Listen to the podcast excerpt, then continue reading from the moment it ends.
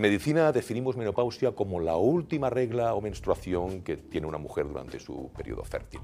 Realmente la menopausia significa un cambio importante, pero no es exactamente el periodo de tiempo en donde se extiende ese cambio entre la fertilidad y la no fertilidad. Como hemos dicho, la menopausia es la última regla. El periodo previo y posterior lo denominamos como perimenopausia,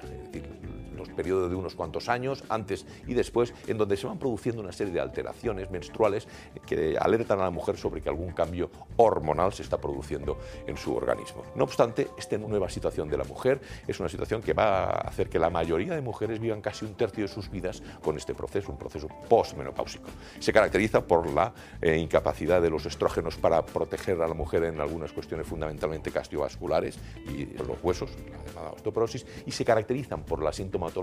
que aparece que son ser los sofocos y las sudoraciones nocturnas, el insomnio y los trastornos del sueño y ciertas atrofias y sequedades a nivel vaginal y de los órganos genitales. Lo importante de la menopausia es saber que durante este proceso que acontece alrededor de los 50 años, un poco antes o un poco después, la mujer pierde su capacidad reproductiva, pero la vida de la mujer continúa y lo que hay que tener son sencillamente algunas precauciones desde el punto de vista de la higiene personal y de los hábitos saludables para que las manifestaciones propias de los sofocos, alguna atrofia vaginal, incluso lo más grave de todos, que sea la osteoporosis a largo plazo, se puedan prevenir mediante alimentación sana,